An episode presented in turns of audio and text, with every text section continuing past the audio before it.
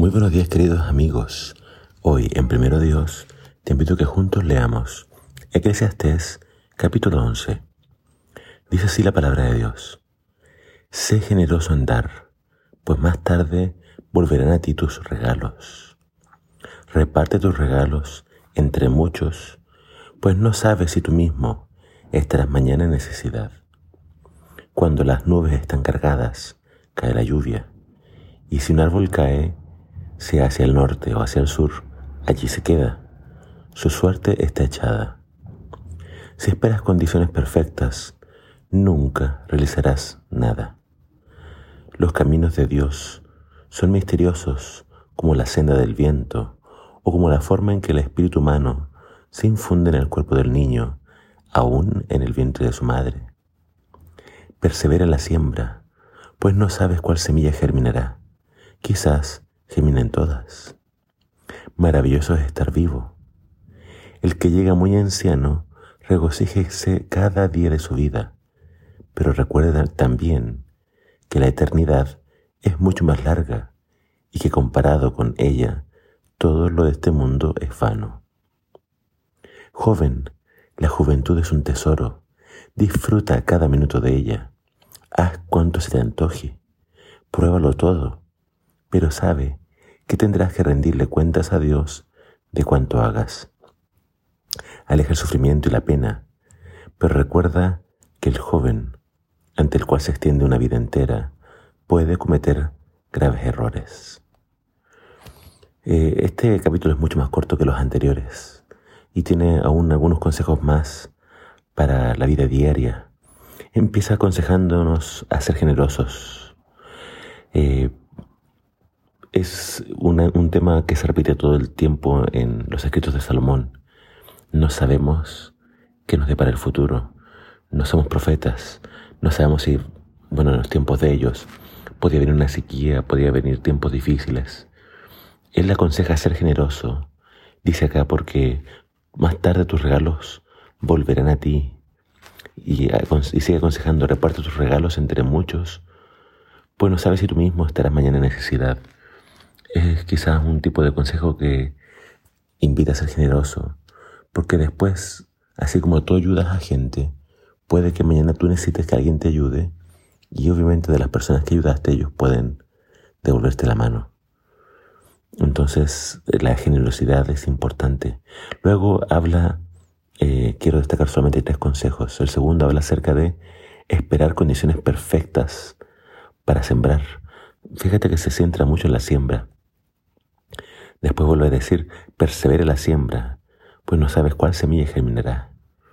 Entonces, eh, podemos esto traducirlo a oportunidades.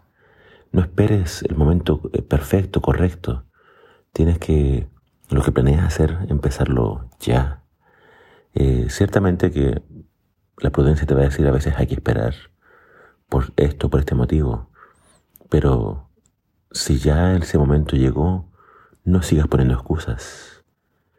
Aprovecha las oportunidades, no las dejes pasar, porque puede que haya, oportunidades que no vuelvan. Así que creo que en eso se enfoca Salomón, aprovechar esas oportunidades. Eh, y por último, le habla a los jóvenes. Le habla a los ancianos y le habla a los jóvenes. El versículo 8 dice, el que llega muy anciano, aproveche cada momento de su vida, regocíjese pero también debe recordar que la eternidad dura mucho más tiempo.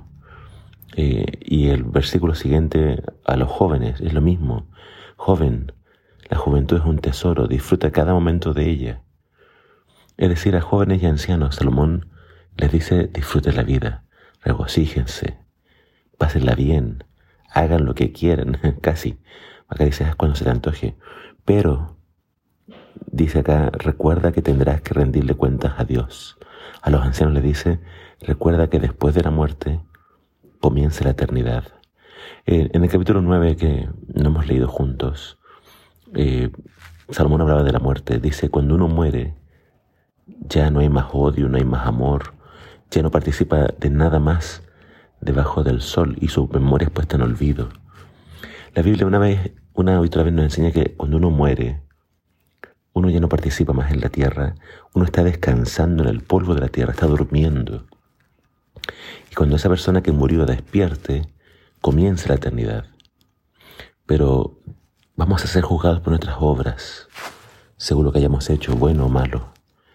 Y depende de, hacia dónde fueron nuestras decisiones, si teníamos en nosotros el temor o no de Dios, si amábamos a Dios, si cumplimos con sus mandamientos.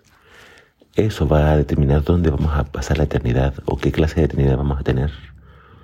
Vida eterna para aquellos, que creen y aquellos que obedecen. Y la Biblia nos habla de destrucción final para quienes no creyeron. Entonces el consejo de Salomón es disfruta la vida, vive al máximo, pero no dejes de temer a Dios y no dejes de recordar de que Dios nos va a juzgar. Así que hay que disfrutar la vida dentro de los límites de la palabra de Dios. No te salgas de ella, no te vayas por otro camino. No sea que finalmente disfrutes una vida, sí, acá en la tierra, corta, pero te pierdas de la eternidad que Dios ha preparado para los que le aman. Ama a Dios, obedece sus mandamientos y vive una vida aquí también de disfrutar, ¿por qué no? Pero pensando que hay, una, hay algo mucho más grande que la eternidad, que solo disfrutarás si te acuerdas de Dios en los días de tu juventud. Que el Señor te bendiga.